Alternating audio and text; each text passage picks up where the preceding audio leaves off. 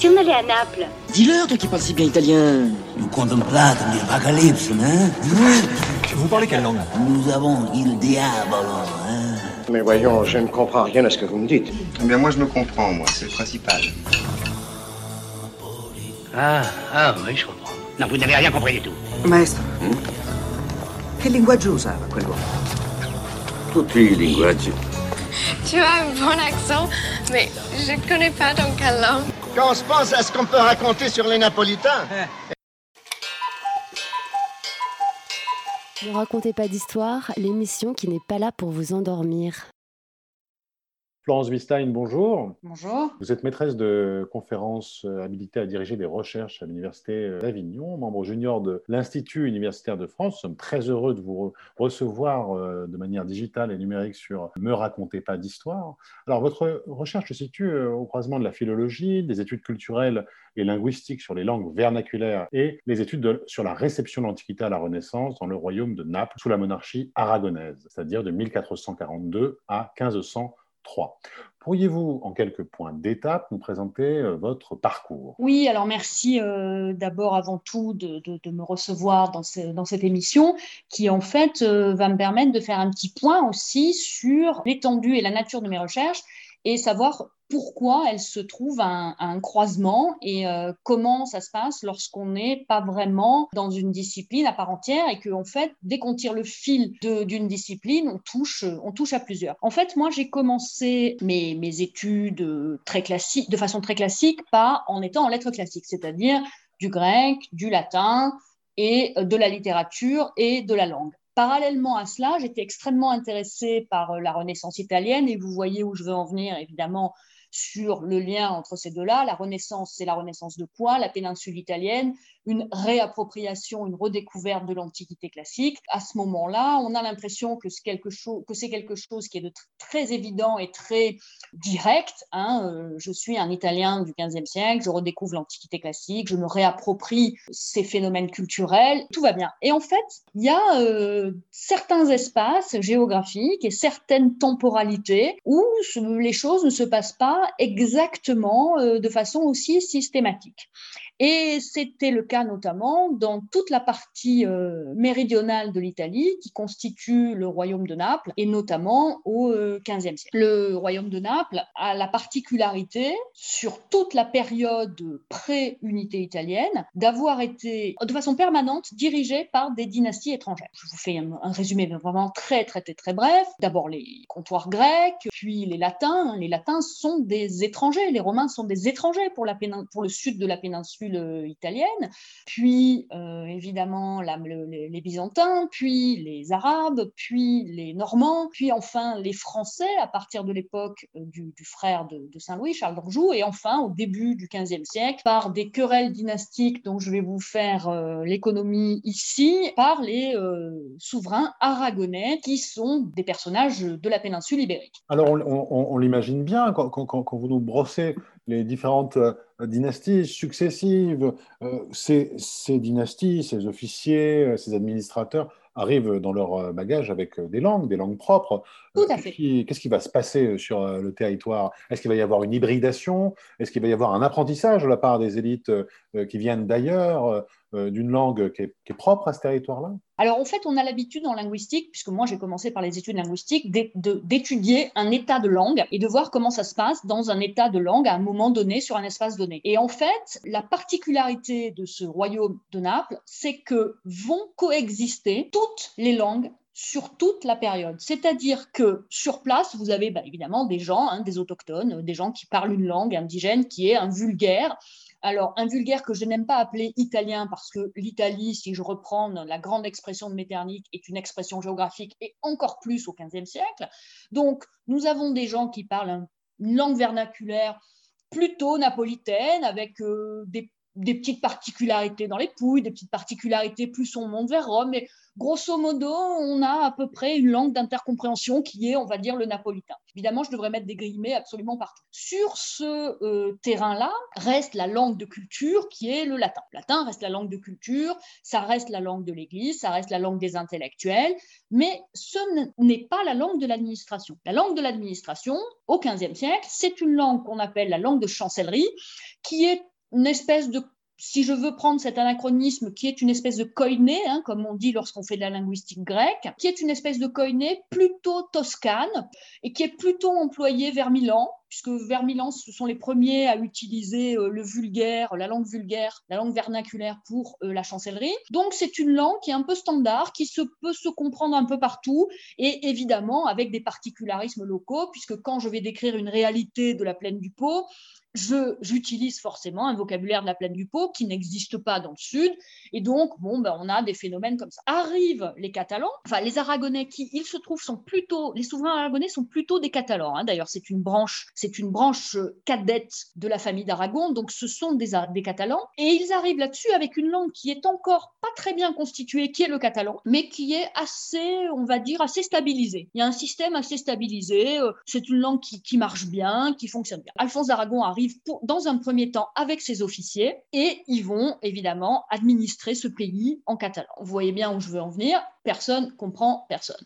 Donc, comment ça se passe tout de suite? Il y a une quadripartition qui se met en place dans un système extrêmement à la fois fin, c'est-à-dire que en fonction des interlocuteurs, une langue est utilisée plutôt qu'une autre, ce qu'on appellerait aujourd'hui le code switching hein, en, linguistique contemporaine. Il y a une utilisation de quatre langues en même temps. Donc, on est vraiment dans une situation de multilinguisme, tel que l'on le voit aujourd'hui euh, dans des pays modernes comme la Belgique ou la Suisse, hein, d'ailleurs. C'est-à-dire que je ne parle pas quatre langues en même temps, mais je parle quatre langues en fonction de l'interlocuteur auquel je m'adresse. Mais les quatre langues ont une dignité identique dans l'administration, dans euh, la littérature, dans la langue d'intercommunication des élites. Évidemment, on n'a pas encore de, témoignages sur les langues qui ne sont pas les langues des élites. Mes collègues... Euh, Senatori, Montori et Chiara Di Caprio ont travaillé en revanche sur des écrits qu'on a, des écrits non pas de chancellerie, mais des écrits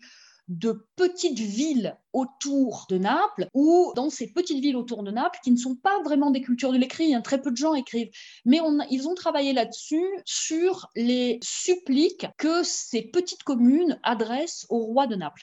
Et ils ont travaillé notamment sur l'utilisation d'un vulgaire napolitain qui est donc adressé à Alphonse d'Aragon, dont on ne sait bien qu'il ne comprend pas cette langue. Alphonse d'Aragon ne, n'écrit et ne parle même pas le latin, hein. il est uniquement catalophone, catalanophone d'ailleurs.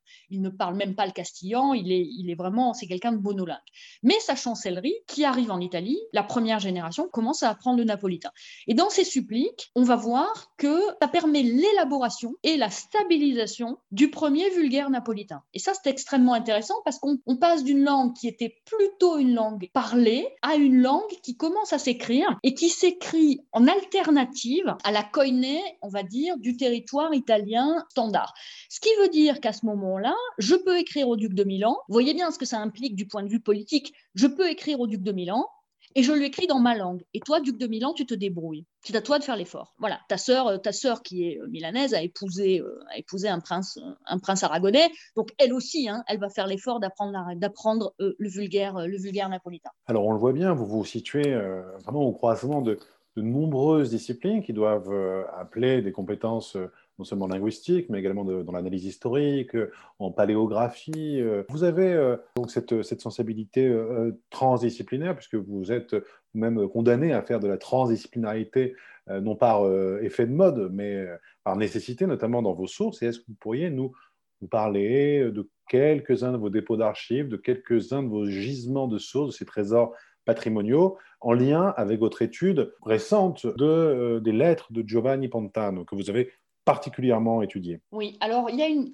très grande particularité au royaume de Naples, c'est que donc vous voyez bien qu'on est dans un royaume qui est multiterritorial et donc les archives étaient en plusieurs endroits. Premier endroit, évidemment, les archives napolitaines à Naples. Il reste des choses. Deuxième grande euh, source d'archives, les archives de Valence qui ont brûlé pendant la Seconde Guerre mondiale. Donc, vous imaginez bien que du coup, nous n'avons plus accès aux sources primaires, mais nous avons accès à certaines sources secondaires qui ont édité les sources primaires dans le grand courant des érudits du 19e. Hein.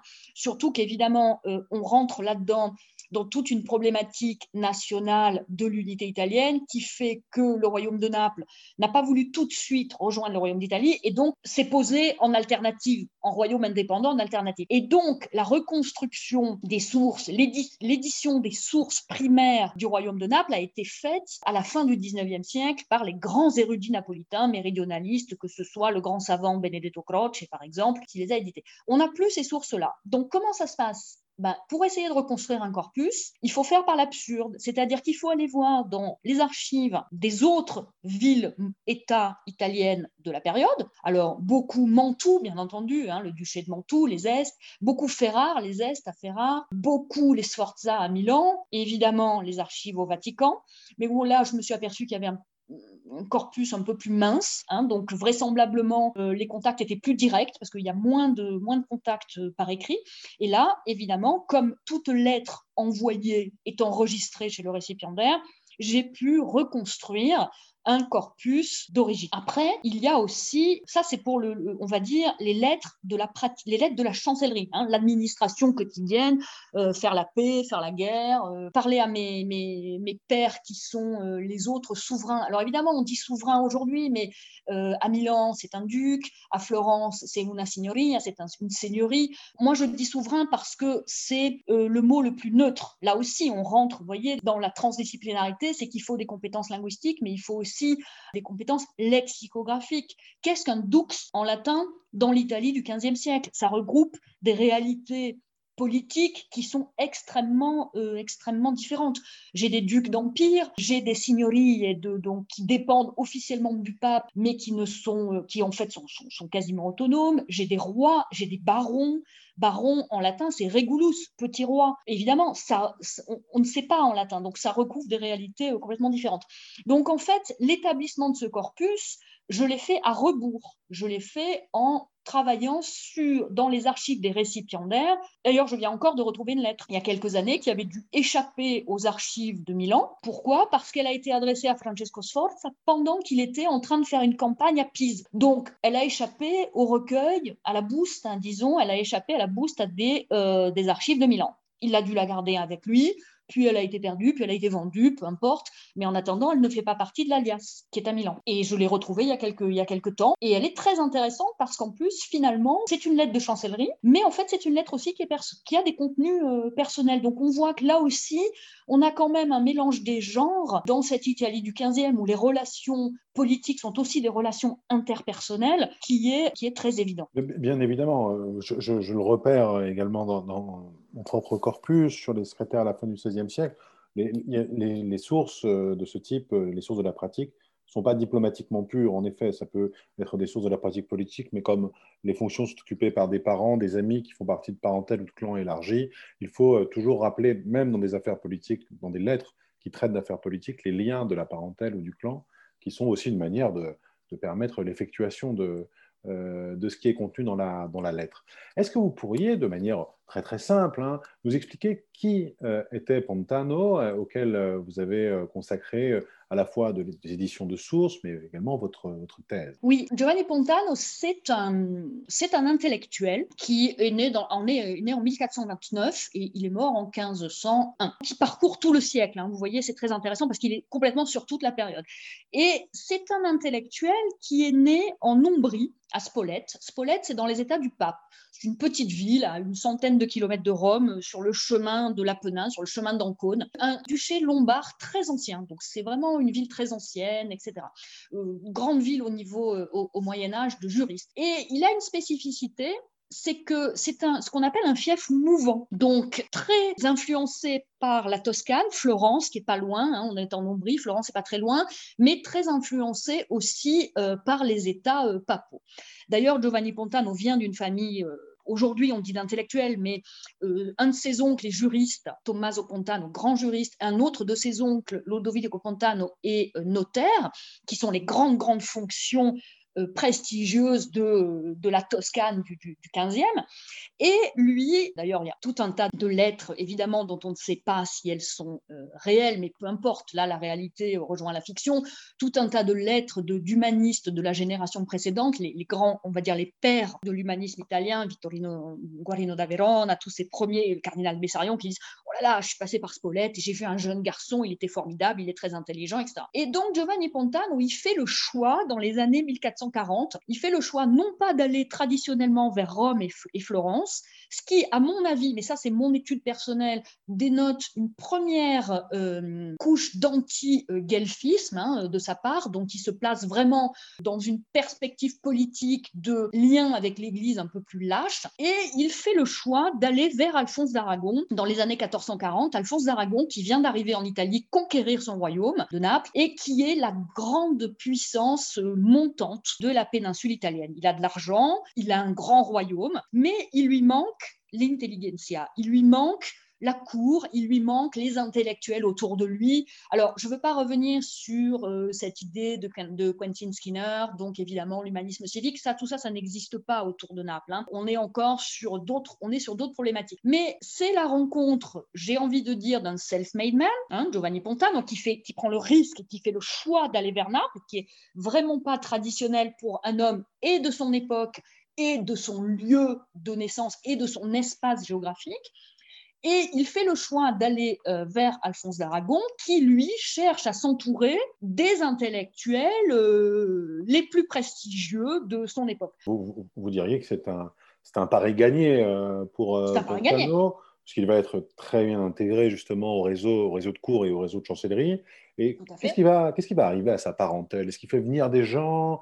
Euh, Quelle est la, postérité de, de, la présence de Pontano dans le royaume de Naples? Alors, pas du tout. C'est-à-dire qu'en fait, il arrive, il est le jeune chouchou, le jeune protégé, il a 18-20 ans. Il fait partie de la bande de Lorenzo Valla, qui, je vous le rappelle, au moment où Alphonse d'Aragon est en train de créer son royaume de façon complètement indépendante et comme par hasard avec des liens avec le pape, qui est son, qui est son suzerain de fait, hein, normalement, assez détendu. Et à ce moment-là, justement, à Lorenzo Valla est en train de montrer que la donation de Constantin est un faux. Évidemment, vous voyez bien le rapport politique je suis au service d'Alphonse d'Aragon qui est en délicatesse avec le pape et je montre que la donation de Constantin qui subordonne l'empire à la papauté est un faux. Vous voyez bien le, tout de suite, évidemment, le, rapport politique qu'il y a là-dedans. Donc, Pontano, qu'est-ce qu'il fait? Il se marie sur place, mais très âgé. En fait, il fait sa carrière pendant très très longtemps. Hein. C'est le protégé pendant longtemps. Donc, il est d'abord précepteur secrétaire du petit-fils d'Alphonse d'Aragon, donc euh, Alphonse de Calabre, qui sera roi. Puis ensuite, il devient l'équivalent de premier ministre de Ferdinand d'Aragon,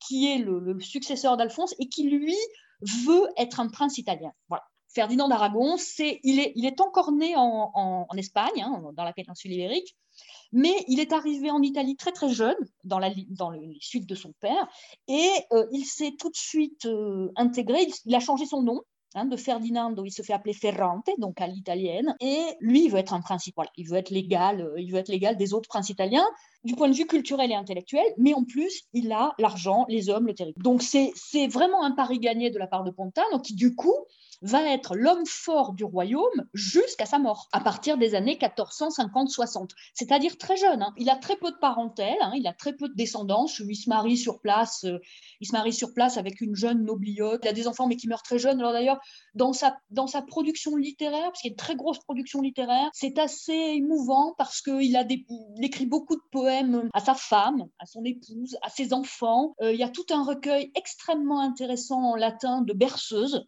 donc c'est assez original hein, pour un homme politique de premier plan. Il y a une très grosse production littéraire qui est une production littéraire de très très haute qualité en latin et qui est d'une qualité, euh, on va dire, euh, à l'égal des auteurs, des auteurs antiques. Hein.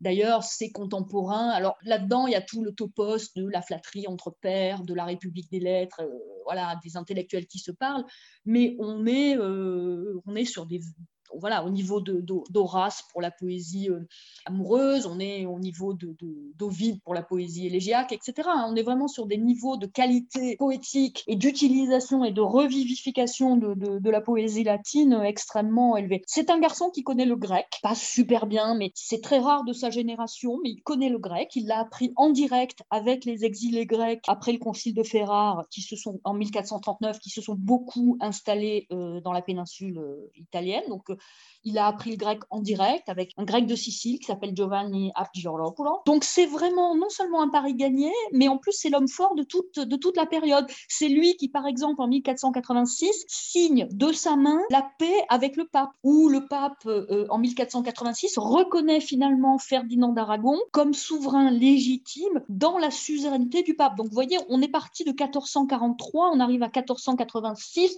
on a 43 ans de tension dans une guerre de féodalité, qui n'est pas une vraie guerre, hein, mais qui est une tension de féodalité où vous avez des sous-barons de Ferdinand qui prennent parti pour le pape. Enfin, on est dans une. Aujourd'hui, on appellerait ça une guérilla, mais on est dans une guerre féodale qui dure une quarantaine d'années. Et à la fin, c'est Giovanni Pontano qui signe la paix euh, lui-même, en allant lui-même voilà. Donc vous, vous voyez bien que c'est exactement l'homme fort de, de, la période. Et moi, j'ai commencé par éditer et traduire ses œuvres littéraires avant de passer sur ses œuvres de, on va dire, philosophie morale, c'est-à-dire les traités sur la politique, sur l'éducation, qui sont issus en fait de son expérience d'homme politique. Et pour enfin revenir sur sa production pendant qu'il était homme politique, chose qui était assez mise de côté parce que je vous apprends pas que lorsqu'on ne fait pas d'interdisciplinarité, on a un poète, on a un poète, on a un homme politique, on a un homme politique. Et là, on est sur quelque chose d'assez moderne et on est sur voilà une production écrite qui est sur les deux tableaux. Donc euh, effectivement, oui, je, je, vis avec ce monsieur depuis une vingtaine d'années. Mais justement, est-ce que est-ce que c'est ce côté donc euh, on l'a compris, c'est un fil rouge hein, pour euh, pour le 15e siècle, Montano.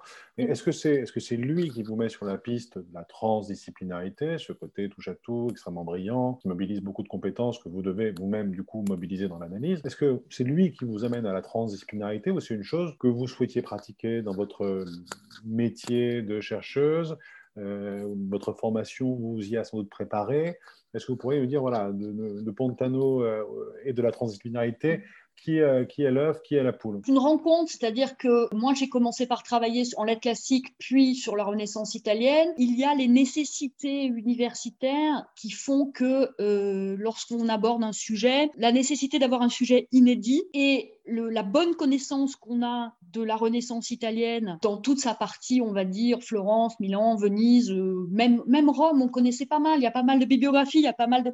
Lorsqu'on creuse un petit peu, on trouve un énorme fossé historiographique, un gros manque qui est le royaume de Naples. Et là, évidemment, on creuse, on dit pourquoi il y a ce fossé historiographique. Ça tient, selon vous, à la, à la pluralité linguistique euh, Alors, ça tient à deux choses. Ça tient à la pluralité linguistique et puis ça tient aux, aux, romans nationaux. Les Italiens, au moment de la grande constitution du roman national italien, ça leur va pas du tout une, un royaume dirigé par des Espagnols, un royaume dirigé par des Français, puis au XVIe et XVIIe et XVIIIe siècle, un royaume qui est à part entière par les Espagnols, puis par, les, puis par Murat, puis par les Autrichiens.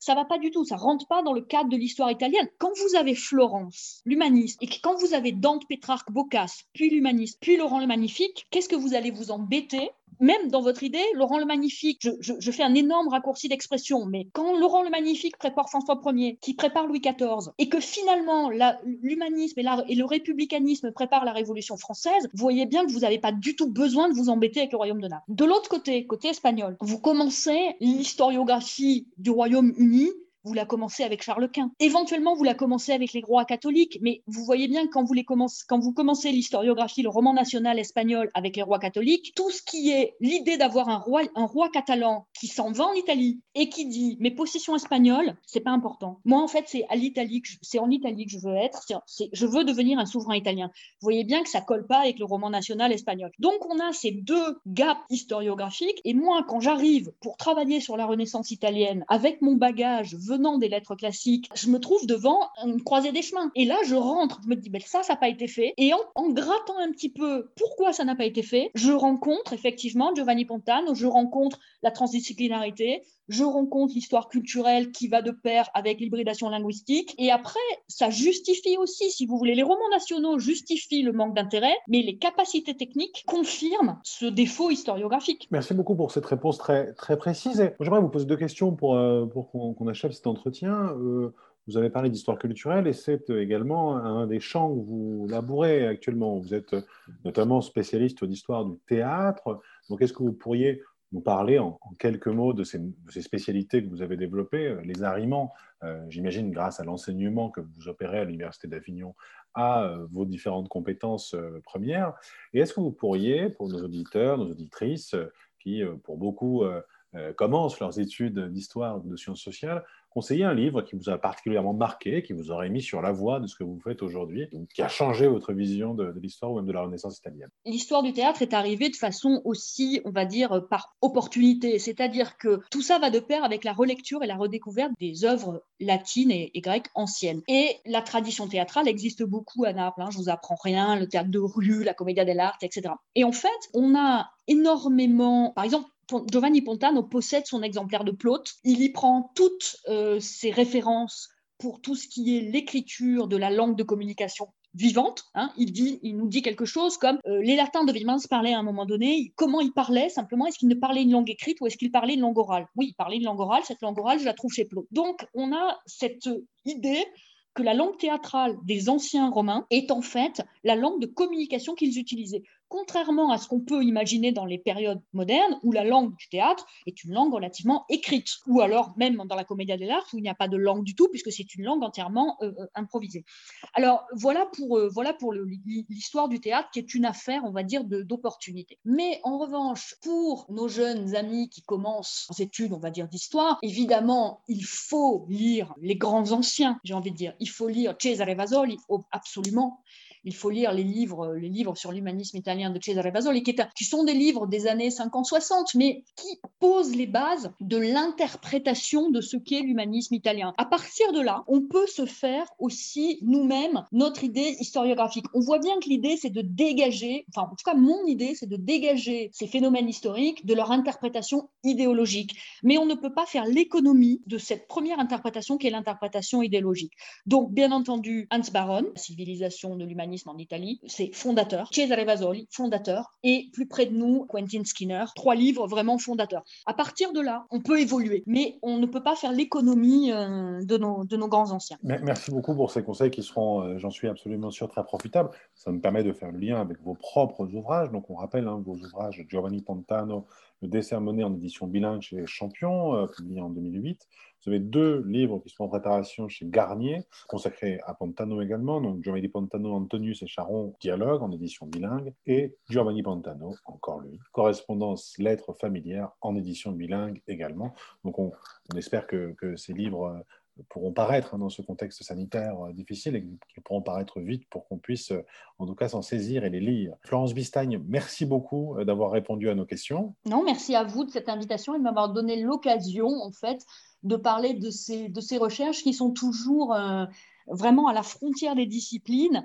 Et, il est vrai que j'interviens beaucoup en support des autres disciplines parce que euh, voilà, le fil tiré nous ramène toujours à des problématiques effectivement euh, de langue. Et je laisse à la sagacité de vos auditeurs de se poser la question de savoir quelle langue parlait François Ier. Merci. Eh ça fera une question qui pourra trouver sa réponse dans une prochaine émission. Je l'espère. En tout cas, on vous, on vous réinvitera pour, pour y répondre. Merci beaucoup.